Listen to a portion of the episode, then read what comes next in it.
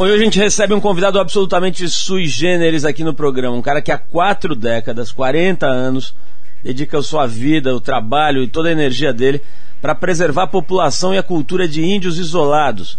Aqueles índios que ainda não tiveram contato com o homem branco e que mantêm intactas as suas tradições, os caras que ficam realmente vivendo da forma como vivem há muitos séculos. Você vai conhecer melhor um pouco essa figura, um dos premiados do Trip Transformadores e um dos sertanistas mais importantes do país, o sertanista Zé Carlos Meirelles.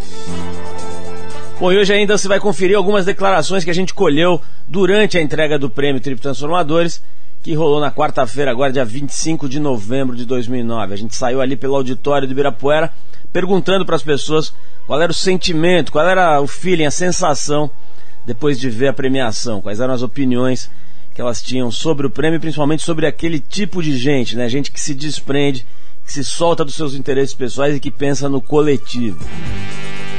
Bom, a gente segue com o programa tocando música. Dessa vez a gente separou uma interessante, relativamente nova banda brasileira de rock alternativo. Estamos falando dos paulistanos do Pullovers. A faixa Tudo Que Eu Sempre Sonhei. Uma faixa que, que é título do novo CD deles, lançado em maio agora desse ano. Depois dos pullovers, a gente volta com o Trip FM por aqui com uma breve cobertura para mostrar para vocês como é que foi a noite de entrega do Trip Transformadores 2009. Vamos lá! Tudo que eu sempre sonhei. Sempre pensei que aconteceria. De criança acreditava nos adultos que era só pagar pra ver. Veio meio assim desconfiado, perna em X já barrigudo, duvidando que eu conseguisse crescer. Mesmo assim, contudo, o tempo foi passando fui adiando um dos grandes dias que ia conhecer. Quem sabe amanhã, próximo ano, Cebolinha com seus planos infalíveis ia me ensinar a ser forte, corajoso, bom de bola, um dos bonitos da escola. Muito embora eu nem fizesse questão. Ainda bem que eu sou brasileiro, tão teimoso, esperançoso, orgulhoso de ser pentacampeão. Já que se eu fosse americano, pegaria uma pistola e a cabeça ia perder a razão. Mataria 15 na escola, estouraria a cachola e apareceria na televisão.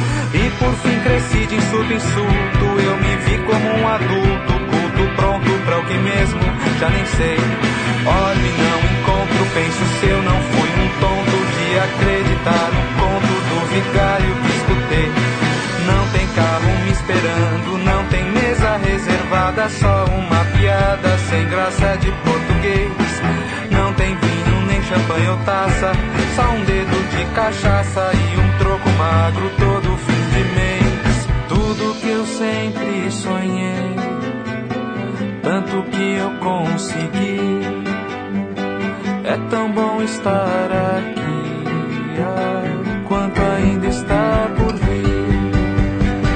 Tudo que eu sempre sonhei, tanto que eu consegui. É tão bom estar aqui. Mais bobagem quanta amargura. Eu já sei que a vida é dura, é pura questão de se acostumar. Basta ter coragem e finura e o jogo de cintura aprendido dia a dia, barimbá. Pra que reclamar se tem conhaque? Se na TV tem um craque e o meu timão só entra pra ganhar. Pra que imitar Chico Buarque? Pra que querer ser um mártir se faz parte do momento se entregar? E por fim tem até namorada, bonitinha, educada, séria, tudo que mamãe vive a pedir. Tem beijinho e também trepada, e a consciência pesada a cada nova vontadinha de surgir. De outra mulher de liberdade, de um amor de verdade, de poder fechar os olhos e sorrir. Pensando que então dali pra frente, seja qual for tua idade, o melhor ainda vai estar por vir. Que eu sempre sonhei, tanto que eu consegui. É tão bom estar aqui, ai, quanto ainda está por vir. Tudo que eu sempre sonhei,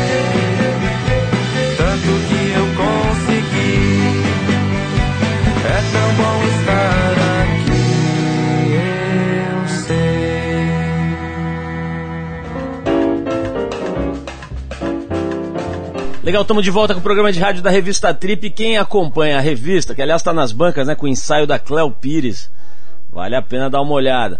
Bom, mas quem acompanha a Trip, ou pela revista mesmo impressa, ou pelo site, ou, ou aqui pelo, pelo, pela versão radiofônica da revista, que é o Trip FM, já deve saber que a gente acabou de promover a terceira edição do Trip Transformadores, o prêmio que acontece desde 2007, promovido, criado e promovido aqui pela Trip. Bom, a ideia é um evento que procura homenagear gente que dedica boa parte da sua energia, da sua vida, para tentar encontrar maneiras mais justas e equilibradas do grupo, da sociedade é, existir. Além de divulgar o trabalho dessas pessoas e promover a troca de ideias e experiências entre eles, o prêmio tem essa intenção de sensibilizar a, a sociedade mesmo para trabalhos absolutamente incríveis que muitas vezes ficam desconhecidos, ficam é, ignorados pela grande mídia. Bom, a premiação rolou nessa quarta-feira, dia 25 de novembro. Uma festa muito bonita, emocionante, inclusive muita gente chorando, emocionada. Foi ali no Auditório Ibirapuera, aquela obra maravilhosa do Niemeyer, no Parque Ibirapuera, em São Paulo. A gente saiu ali pelo auditório do Ibirapuera, perguntando para as pessoas qual era o sentimento, qual era o feeling, a sensação depois de ver a premiação, quais eram as opiniões que elas tinham sobre o prêmio, principalmente sobre aquele tipo de gente, né? Gente que se desprende, que se solta dos seus interesses pessoais e que pensa no coletivo. Só para falar de apresentadores de televisão, Luciano Huck, Casé Peçanha, Lorena Calabria e Edgar Piccoli. Vamos ouvir. Acho que é diferente, acho que eu falei, acho que é uma a presença física do prêmio, você estar tá no evento, é um banho de cidadania, de coragem, de referência, eu diria. Então, para gente que trabalha na rua o dia a dia, ouvindo as pessoas e atrás de histórias, você fica encantado com as histórias dos transformadores e o potencial que eles tiveram de transformar milhares de vidas, assim, é muito legal. Ah, posso falar um pouco da premiação, né? Da oportunidade de você ver os vídeos, é, é, ouvir a história de cada uma dessas pessoas que realmente transforma é, o ambiente que eles estão, que tem uma paixão pelo que fazem. Isso é realmente muito achei muito inspirador, vários momentos emocionantes, né? São pessoas que muitas vezes, né, assim, o jornal, assim, boa notícia não vem de jornal, né? Pelo menos é o que parece. Então você só vê desastre, só vê catástrofe no jornal, cara, é impressionante. E aí, de repente, você, você tem acesso a pessoas que estão construindo coisas bonitas, coisas legais, meio de todo caos, tudo. Isso é muito bacana, né? Tem brasileiros legais que estão fazendo coisas bonitas e, e mudando com, com aquilo que eles têm à mão ali, né? Isso é maravilhoso, é genial, cara. É sensacional. O Carlinhos Nader falou uma coisa que eu achei que define bem a noite. É, apesar de ser um clima de festa, de premiação, né, de homenagens, é uma tranquilidade que eu acho que combina um pouco com o trabalho da Trip, né? Que é assim, é, não fazer barulho, né? Não ficar jogando confete, mas ao mesmo tempo vai transformando, vai vem de baixo isso, sabe? E foi uma noite muito emocionante para mim. Excepcional a iniciativa, né? Para dizer o óbvio mesmo, que, um, que uma mobilização, que uma, um evento como esse, uma iniciativa como essa, é, gera nas pessoas. Isso é, esse é, o, é dizer o óbvio. O que eu queria dizer é que isso me tocou de uma maneira tão é, emotiva com as coisas que eu ouvi, os depoimentos que a gente presenciou aqui no teatro, que realmente você sai daqui falando, e agora? O que eu vou fazer amanhã? Ah, preciso fazer alguma coisa, entendeu? Bom, a gente ouviu Luciano Huck, Casé Peçanha, Lorena Calabria e Edgar Piccoli. Só a categoria de apresentadores de televisão estava forte. Tinha a Eliana também, tinha um monte de gente legal lá. Você ouviu esses quatro primeiros nomes aí falando sobre o prêmio Trip Transformadores que aconteceu na última quarta-feira lá no Auditório Ibirapuera. Se quiser entender melhor a ideia, ver como é que foi a festa, ver as pessoas que estavam lá, vai no trip.com.br que está lá na capa. Bom, e daqui a pouquinho com a gente aqui um dos homenageados do prêmio sertanista Zé Carlos Meirelles, que há 40 anos se dedica integralmente à preservação da vida e da cultura dos índios isolados, aqueles que nunca tiveram contato com a civilização, com o homem branco, ou que tiveram pouquíssimos contatos é, basicamente vivem da forma primitiva mesmo. Enquanto a gente se ajeita por aqui, a gente vai com mais música. Hoje a gente vai tocar a faixa Sweet Emotion, emoção doce, da banda Aerosmith. Vamos lá. cidadão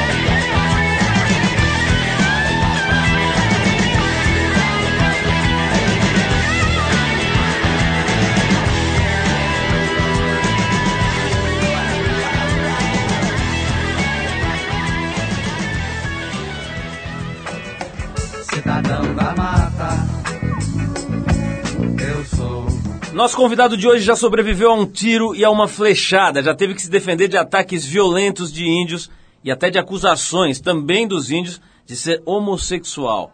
Há 40 anos se embrenhou na floresta para trabalhar com os povos indígenas, virou indigenista da FUNAI e hoje é o único sertanista que vive à beira do rio Invira, na fronteira com a Amazônia peruana, nos confins verdadeiros do Brasil, defendendo os chamados índios isolados, os índios que não têm contato com o homem branco.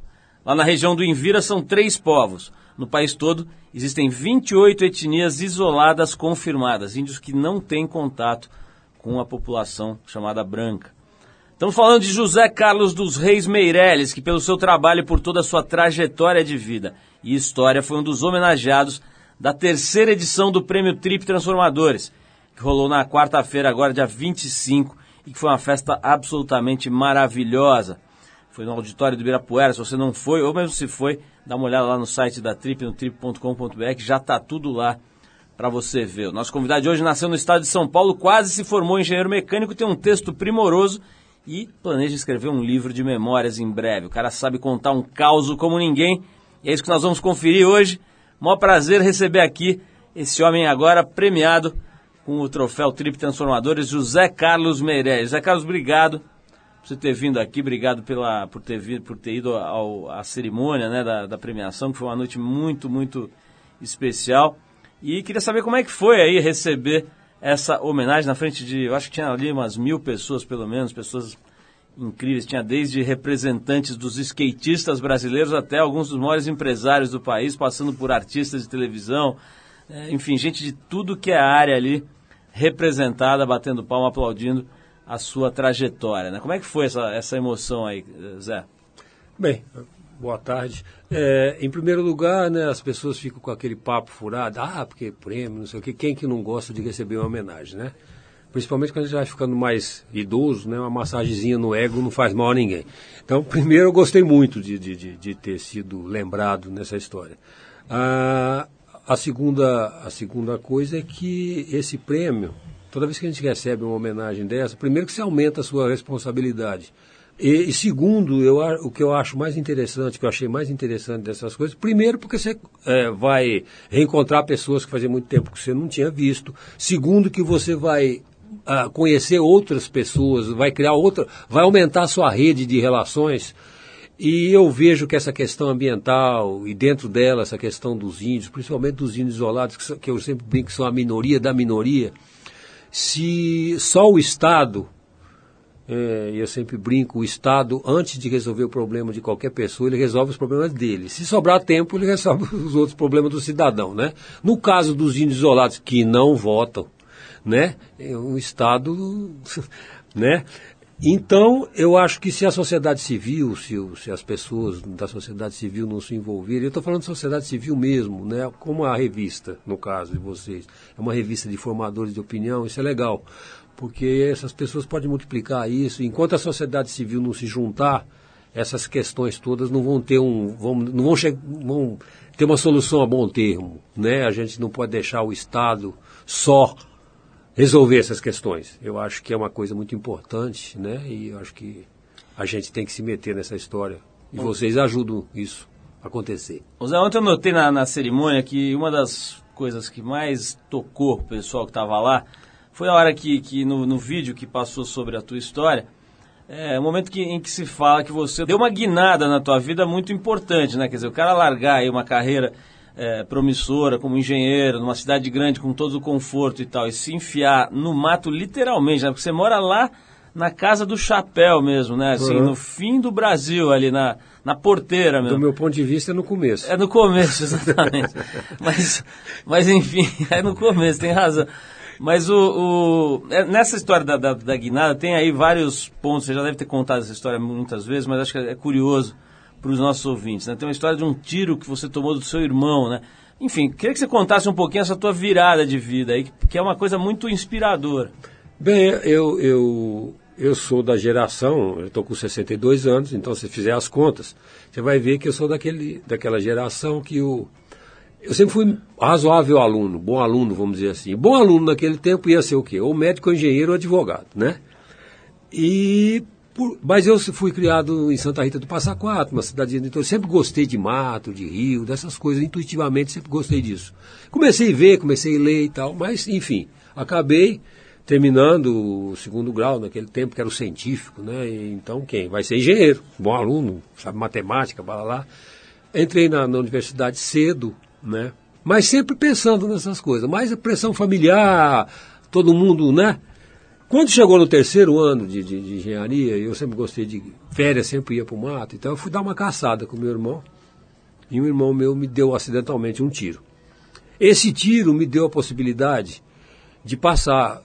Eu fui internado no hospital, quase morro. Passei uns dois meses tranquilo, sem ninguém me encher muito o saco lá no hospital, entendeu? Pensando na vida. Foi um tempo que, que né? E, e que diabo eu estou fazendo essa engenharia? Eu tô, não vou Aí, como eu sempre brinco, escapei do tiro e da engenharia, né?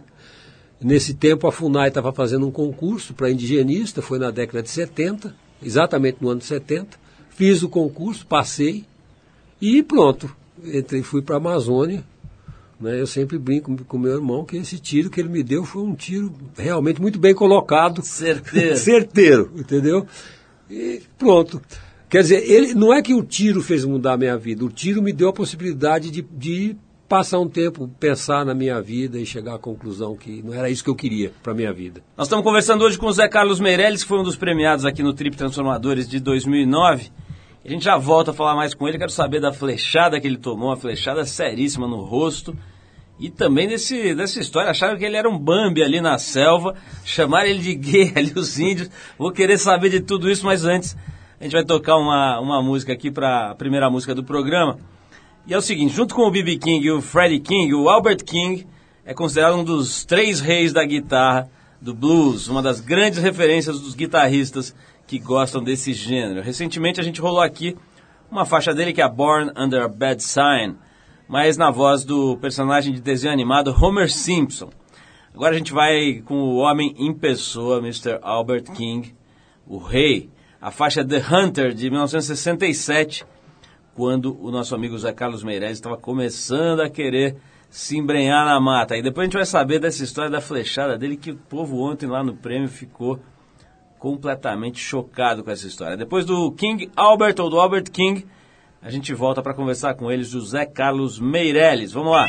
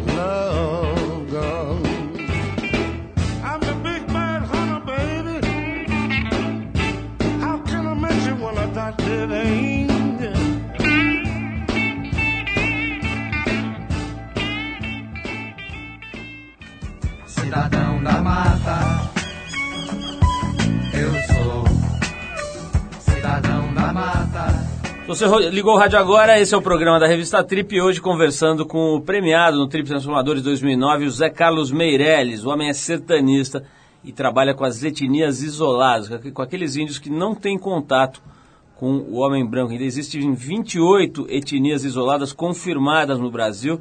É possível que ainda existam outras, né, Zé? Como é que é isso? Quer dizer, a gente já sabe tudo ou ainda tem, pode ter índio que a gente não conhece? A gente sabe é, é, pouco. Hoje, na Amazônia, a gente tem uma coisa que chama-se referência. A referência é o seguinte: eu estou aqui, encontro um cara aqui lá da Amazônia, falo, ó, eu conheço um cara que lá no Igarapé do, do, do Mutum, ele foi pescar tucunaré lá e viu um cara nu passar correndo. Eu pego uma agulhinha e enfio no mapa, Igarapé, não sei e tal. Isso é uma referência, não quer dizer que seja um grupo isolado. Pode ser um, um branco que está tomando banho, enfim.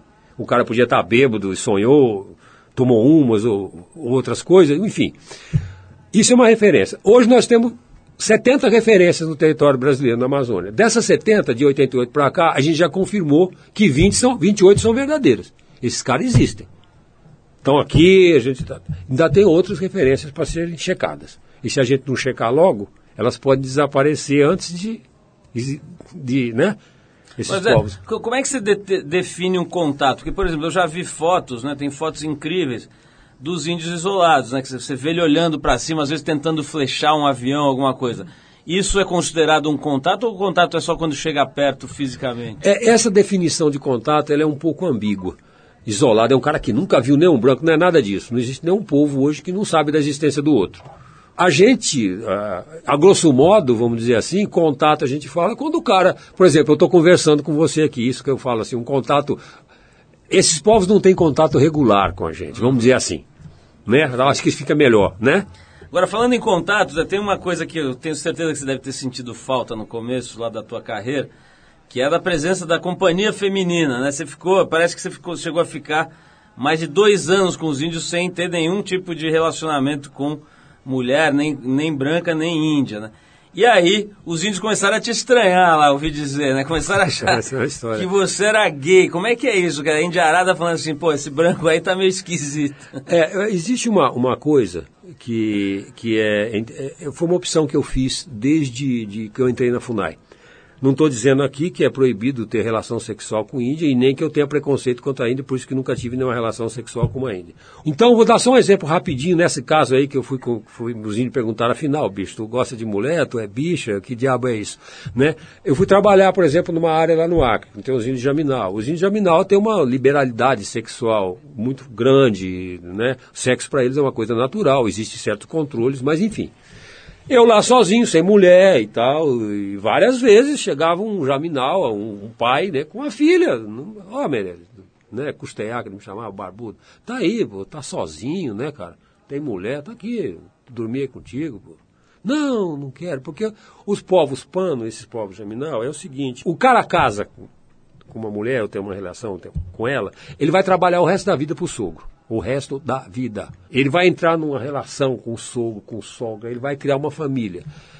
Se eu faço isso, primeiro que eu estou entrando numa relação que eu não conheço. No dia seguinte, eu não sou um bom caçador, não sou um índio bom, mas eu trabalho na FUNAI, eu tenho acesso aqui a machado, a terçado, a gasolina, a motor. No outro dia, o pai da menina fatalmente está na sua porta. Eu quero gasolina, eu quero motor, eu quero. Porque é assim que é.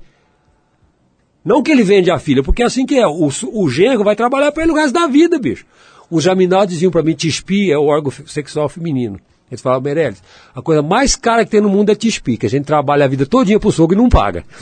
Entendeu? Então, quando eles me viam fazer isso, e passei um ano, e passei dois anos, bah, esse cara é viado, é bicha. Não Agora, gosta de mulher. Isso, entendeu? isso, isso me, me, me provoca uma outra pergunta, que é o seguinte: como é que eles lidam com a homossexualidade ali? Quer dizer, existe, não existe? Como é que se manifesta isso lá? Existe sim. É, tanto, existe tanto gays quanto, quanto mulheres, homens e mulheres. Mas eles lidam de uma outra forma. Veja, é, é, o- os- o- nas sociedades indígenas, de maneira geral, a- vamos dizer, a pintura corporal, o enfeite é mais do homem do que da mulher. Alguns gays na sociedade indígena são muito, muito sensíveis, são excelentes pintores né, em festas, né? Eles sabem, é melhor que as mulheres, às vezes, as mulheres que pintam os homens, né?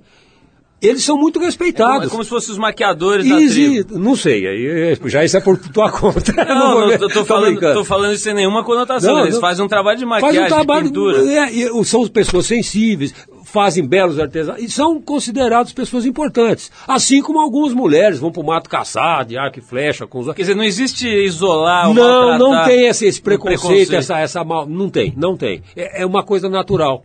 Muito é uma bom. coisa mais natural. Não, é, não tem nenhum problema mais sério. Zé, acabamos não falando da sua flechada, vamos falar no próximo bloco, porque eu vou parar agora para tocar mais uma música. A gente separou agora uma das mais famosas músicas dessa dupla, que é o Simon and Garfunkel, Paul Simon e o Art Garfunkel.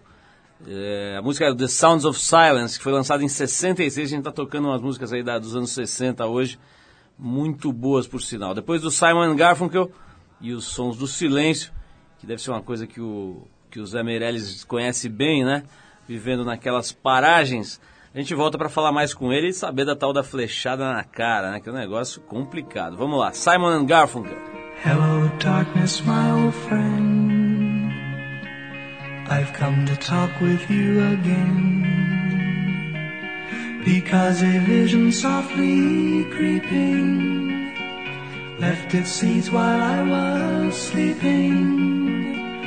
And the vision that was planted in my brain still remains within the sound of silence. Restless dreams I walked alone, narrow streets of cobblestone, neath the halo of a street lamp.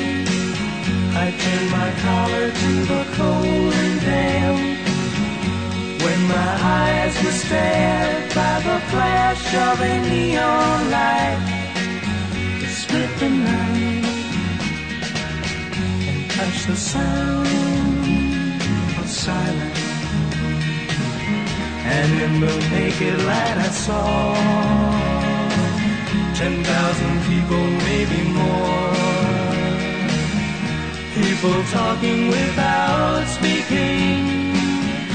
People hearing without listening.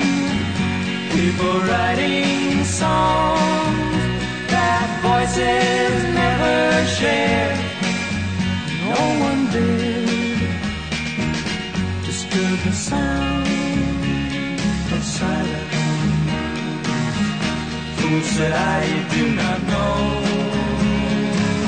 Silence like a cancer grows. Hear my words that I might teach you. Take my arms that I might reach you. But my words, like silent raindrops, fell. Echo the well of silence. And the people bowed and prayed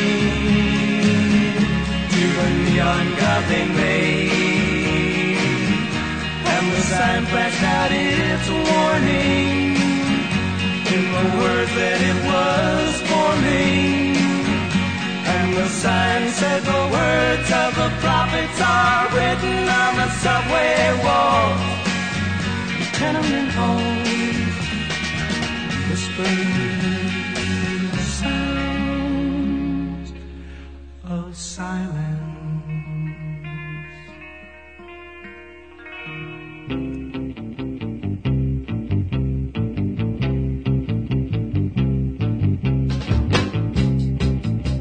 Estamos de volta ao programa de rádio da revista Trip, hoje conversando com o sertanista José Carlos Meirelles, um homem que há 40 anos se embrenhou na floresta para trabalhar com os povos indígenas, inclusive os chamados índios isolados, né? aqueles que têm pouco contato ou que não têm contato regular com a civilização, a chamada civilização, né? o homem branco, etc. Zé, vamos falar da tal da flechada, né? Você, como, sei lá, um piloto de Fórmula 1 ou um surfista de onda gigante, você tem uma profissão que implica em risco, né? Acho que talvez não tão grande quanto um cara que pega lá uma onda de 60 pés, mas tá na mata ali na selva, tem bicho, tem doença, tem cobra, tem o diabo a quatro e tem os próprios índios que às vezes podem ser hostis à presença do tal do homem branco, né? Como é que foi essa história aí, Zé? Em que, em que circunstâncias você tomou essa famosa flechada aí? Bom, essa flechada é, é bom que se explique, é rapidinho, é- dá para entender. A gente chegou lá, nessa área do, do Envira, em 1988, e começamos a estudar, a demarcar terra e tal. É, nessa terra, nas terras dos índios isolados, que hoje é um bloco contínuo, são três terras, mas hoje é uma só, existem alguns rios que saem dessas terras. A gente monta o quê? Monta bases nas- na entrada da área dos isolados, porque qual é a, a- a via de acesso lá? O rio. Você fecha o rio, ninguém entra lá na área, você controla isso aí. Conclusão da ópera: subiu um grupo de caçadores na área do rio Tarauacá, eh, encontraram uns índios isolados, o caçador não, de, de madeireiros, encontraram uns índios isolados, mataram dois, foram embora, deu uma confusão, papapá. Como os rios são próximos, para índio isolado é próximo, é o que? Dois dias na mata, três dias, para índio isolado isso é- não é nada. 20 dias depois, eu recebi essa flechada. Né? O que, que ocorre? Ocorre o seguinte: os, os povos isolados sabem que a gente existe, só que eles não sabem o tamanho da encrenca, vamos dizer assim. Né? Eles acham o quê? Esses brancos, quem que são? São esses caras que moram aqui ao nosso redor, que eu sei exatamente quem é. Aquele barbudo que mora lá no Envira, aquele seringueirinho ali, aquele cara, não sei o quê. Que eles, como eles, como nós somos poucos, que eles conhecem, eles acham que todos nós somos parentes. Um branco, um branco entra lá na área dele, mata o cara, o irmão do cara vai vingando. Vamos, qualquer branco ali do entorno serve, porque nós somos todos parentes. Essa é a minha análise dessa flechada. Né? Um belo domingo, eu fui pescar, pegar uns peixes. Não só para comer, porque é um esporte que eu gosto muito também, pescaria é uma coisa muito boa. Se todo mundo pescasse, o mundo seria melhor. Né? E pertinho de casa, eu estava subindo o rio, senti uma pancada na cara, uma porrada na cara. Pensei, eu estava distraído, pensando na vida. A gente tem muito tempo, aliás, para pensar na vida no mato. Eu pensei que eu tivesse batido a cara num, num pau, que o rio lá é cheio de pau e tal. Era uma flechada. Pegou aqui no, na face esquerda, saiu lá no meio do pescoço. Parei o motor, tava no- o rio lá é muito seco, pulei na água, corri, jogaram mais outras flechas e tal. Felizmente só pegou essa, isso deu uma mão de obra danada para porque a cidade mais próxima, nesse tempo é- o rio está seco, é de baixada, descendo o rio. Estava sozinho? Estava sozinho. A, fe- a sorte, é, é, tem uma, uma norma de segurança que eu faço, que a gente faz, né? ninguém pode sair só. Mas, né, normalmente quem faz a norma é o primeiro que desrespeita, né? Eu estava só. A sorte é que eu estava perto de casa, deu tempo de eu gritar ainda, o pessoal veio me buscar. Se eu estou longe, eu tava, não estava mais aqui hoje, né? Mas enfim, aí saí, consegui sair, um helicóptero da Força Aérea me resgatou e tal. Mas essa flechada, ela teve uma consequência boa. Eu aproveitei a onda da flechada, aí o pessoal criou outra base do Rio Tarauacá. Então essa flechada não foi em vão. O índio que deu foi, né? Igual o tiro do irmão, a flechada também serviu, entendeu? A gente criou a base do Tarauacá por conta dessa zoada que essa flechada.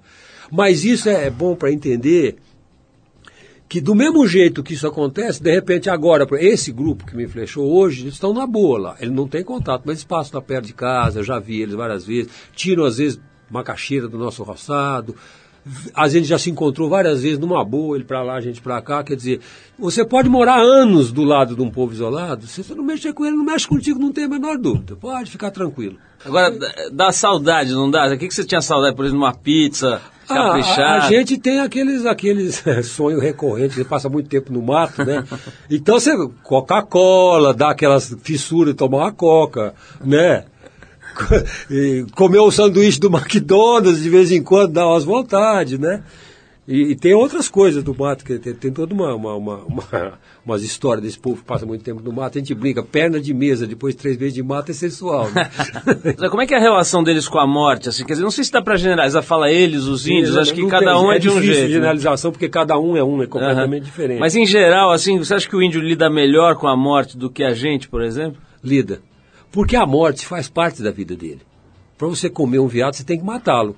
A morte, a- esses povos também não tem aquela história, as pessoas, ah, o índio, o ser perfeito, não é nada disso. São seres, índios, assim, eles são muito bonzinhos com o povo dele, mas normalmente, se é outro povo, já é inimigo, matam, se matam, tem guerra, tem tudo que tem aqui. Mas eles lidam com mais facilidade com a morte, sim. Eles, é uma coisa mais natural na vida deles, né? Claro, choram e tal, mas não é aquele chororô, né? Passou um tempo, esqueceu, enterrou, deixa pra lá, a vida toca pra frente, mas eles, eles, eles lidam com a morte de uma maneira. Porque a grande maioria deles, a morte é uma passagem, né? Agora, tem, tem uma coisa assim de uma mitificação de uma pureza, de uma coisa de uma ingenuidade e tal no, no indígena. Isso existe mesmo ou é um pouco de fantasia do branco? Isso é um pouco de. de, de, de- é, uh, uh, não é isso. Eles são pessoas, são povos que são. que têm.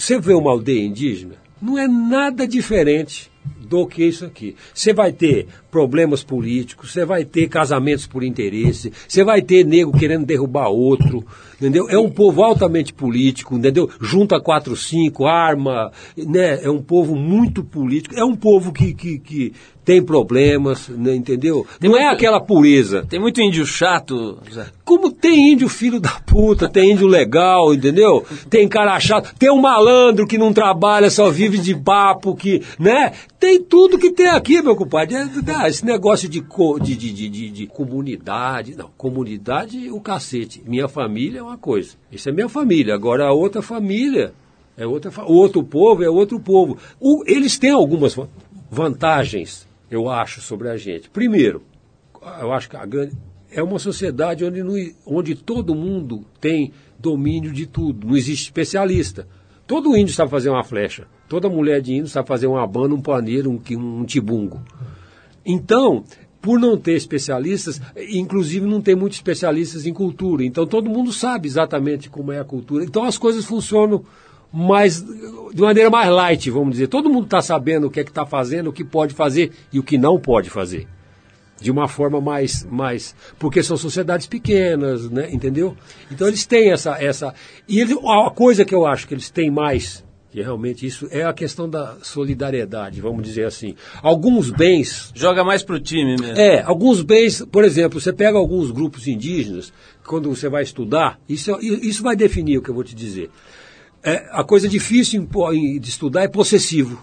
Por exemplo, algum grupo indígena você pode falar minha mulher, meu arco, você não pode falar minha comida. Comida não tem possessivo, porque é uma coisa que é de todo mundo. Minha terra, que papo é esse? A terra é de todo mundo. Minha árvore, não tem isso. Não existe coletivo para esses substantivos, né? entendeu? Então por aí você já vê como é que ele se organiza socialmente, quer dizer, eles têm uma, uma- são mais solidários, vamos dizer assim. Não sei também porque são poucos e quando você é pouco no ambiente hostil, se você não ajudar seu vizinho, você está ferrado, meu irmão. Entendeu? Então acho que é por aí. Mas não é nada daquela coisa ideal. paraíso. Agora, o que eles têm é que eles estão a, a prova viva de que você pode viver em harmonia com a natureza. Como é que é, você falou que a, que a, a coisa da sensualidade é mais, da sexualidade é mais natural, né?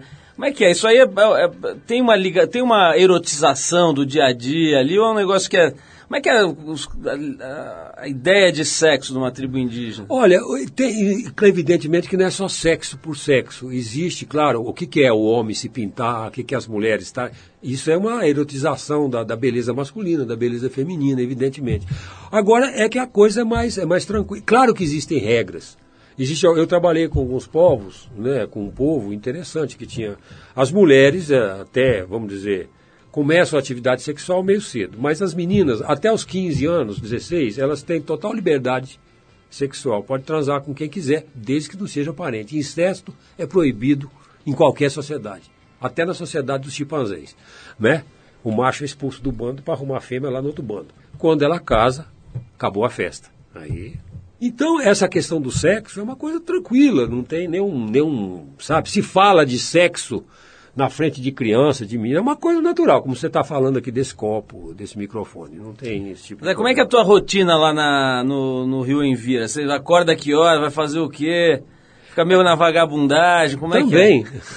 A melhor coisa da mata é a vagabundagem. Aliás, eu, eu sempre digo, né? é, aqui nessa nossa dita civilização, se você passar meia hora do dia sem fazer nada, parece que você está cometendo um crime. tem Pega que pegar mal. preso. O que, que você está fazendo? Eu estou exercendo o meu sagrado direito de fazer porra nenhuma. Né? Por que, que não? Ninguém precisa trabalhar 24 horas por dia, mas lá no mato existem outras rotinas. né? Outros Tem gente aqui já querendo se aproveitar dessa frase. né? A gente acorda cedo, você tem. Porque o- a- quando você mora muito longe, e você não tem condições, por exemplo, do Estado brasileiro, toda semana passar de helicóptero lá, me jogar frango da sadia lá para mim comer. Eu tenho que plantar o arroz, o feijão e tal. Tem- as, as áreas são muito grandes. Para fazer esse monitoramento, você tem que andar muito. Entendeu? Por água, a pé, mas também tem muito tempo para você pensar na vida, para não estar fazendo nada, para ir pegar um peixinho, pegar uma flechadinha de vez em quando. Entendeu? Hoje em dia, quando você volta para a cidade, do que, que você mais gosta do que, que você mais- mais o que, que você mais detesta? Quando você volta, por exemplo, para São Paulo. São Paulo é, é ótimo para passar um- uma semana, né? É, eu Mas tava- o que, que você gosta? Você pega e vai no shopping, ou vai na 25 de março, ou vai numa pizzaria? Não, eu eu tenho algumas coisas de, de- de comida, né? Eu, eu gosto muito de comer e tal. É, um bom restaurante. Tem muita coisa boa aqui, não tem só coisa ruim, não, entendeu? Um bom cinema, um bom teatro, né? Um bom boteco para você sentar, né? Porque ficar tomando caissuma com índia a vida toda também, por que não tomar uma champanhezinha ontem? Estava ótima lá no prêmio, né? Nada contra, né? A única, a é. né? Eu acho E o que, que te irrita, por exemplo? o que me irrita é o barulho, muito barulho, né? A gente fica com o silêncio, the sound of silence, né? Então fica com o ouvido meio apurado e quando tem muita gente falando e o som junto fica meio bagunçado. Eu não gosto do barulho, né? E, e- e da cidade grande, desse trânsito infernal, por exemplo, de São Paulo, né? Isso acho que ninguém gosta, né?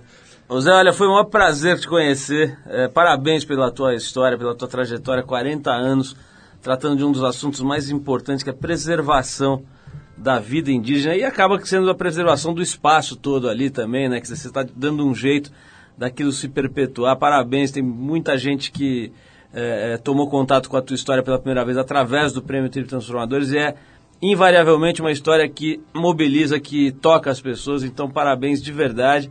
É, espero que a gente mantenha contato, que a gente não se torne uma tribo isolada para você, que você venha aqui com frequência para contar as histórias de lá, que você não tome mais nenhuma flechada, porque essas daí você deu sorte, né? Tomou uma flechada e um tiro que deram certo aí, mas vamos parar por aqui, né? Tá bom já, tá de bom Tá tamanho. Obrigado, Zé. Olha, é um prazer mesmo. Parabéns. Espero que o prêmio eh, tenha uma função de alertar mais, assim, de, de puxar mais atenção para essas questões tão importantes que vocês defendem e inclusive do Estado mesmo, para perceber que a sociedade está de olho nisso e está valorizando isso. Essa é uma das funções desse prêmio, mostrar que a sociedade, como você disse aí, os formadores de opinião estão ligados nesse tipo de atividade que a mídia eh, observa muito pouco, né, em geral. A gente fala mídia também, estamos generalizando, mas o fato é que a mídia está muito a serviço do mercado, né? Então são matérias enormes sobre coisas que estão sendo lançadas para vender, ou, enfim, artistas que vão dar shows ou que vão lançar livros, enfim. E essas coisas mais, digamos, profundas aí acabam ficando meio de lado. Então que isso sirva para jogar luz aí, para dar visibilidade para esse trabalho tão importante que você e os seus colegas desempenham lá. Ok, então a gente vai encerrar esse papo com o Meirelles, com uma música em homenagem a Mas ele. antes de terminar, Por favor. só um toquinho. Por favor. É, é só para terminar esse, essa nossa, esse nosso papo que está até Claro. ótimo. É, às vezes me pergunto, né, algumas pessoas, inoc- inocentemente, pessoas do, do, do público mesmo e tal, pessoas que não estão ligadas e nem obriga, ninguém é obrigado a saber de tudo. Afinal, esses índios isolados, para que essa preservação? Porque eu falo, olha, tem milhões de motivos.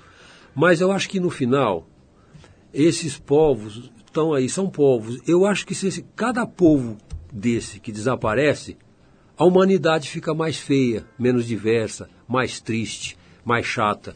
Então acho que o, o bom né, de viver é essa diversidade. Esses povos estão aí. Então povos que não podem desaparecer. Se nenhum motivo for, for, for justificável, eu acho que esse é. Esses caras, cada povo desse que some, a humanidade fica mais triste, mais cinzenta. Esses caras são muito coloridos, eu acho que é isso, no final. Genial, Zé. Olha, quero, quero dizer para as pessoas que estavam lá na cerimônia do prêmio que o Zé Carlos Meirelles foi o único premiado que não falou na noite do prêmio. Acabou optando aí pelo Sounds of Silence, saiu andando, recebeu o prêmio. Mas nós vamos tirar essa diferença. Primeiro já tiramos hoje aqui com esse papo, as pessoas puderam conhecer ele melhor. Mas vamos também eh, gravar aqui uma fala dele, vamos mandar por e-mail, colocar no site da Trip, etc., para que fique registrado aí o depoimento dele sobre a premiação. Então, obrigado, Zé. Vamos tocar aqui uma música em sua homenagem. Para você e para todos os os premiados aí no- na, cerimônia do Trip Transformadores 2009. E para todo mundo, principalmente que coloca parte do seu tempo ou todo o seu tempo para buscar um mundo um pouco mais equilibrado, um pouco menos desigual. A faixa é What a Wonderful World e a interpretação fica a cargo de ninguém, de ninguém menos do que Joe Ramone. Obrigado ao Zé Carlos Meireles, um prazer te receber aqui. Parabéns mais uma vez. A gente vai com What a Wonderful World. Valeu.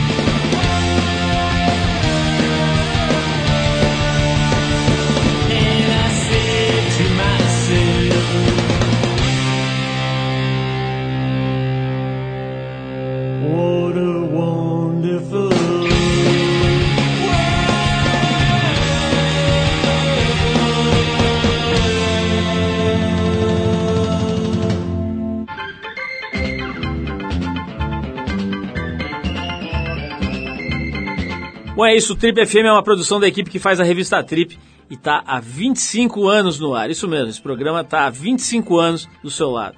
A apresentação é de Paulo Lima, participação excepcional e esporádica de Arthur Veríssimo, produção e edição de Alexandre Potashev. Para falar com a gente, você pode escrever para radio@trip.com.br ou então pode adi- adicionar a gente no Twitter. A gente está lá no Revista Underline Trip. Por ali, além de escrever para a gente, você pode ficar sabendo antes quem será o convidado da semana e pode, claro, mandar perguntas, críticas, elogios, sugerir músicas. Dá para fazer bastante coisa, interagir com a gente via e-mail e agora via Twitter também.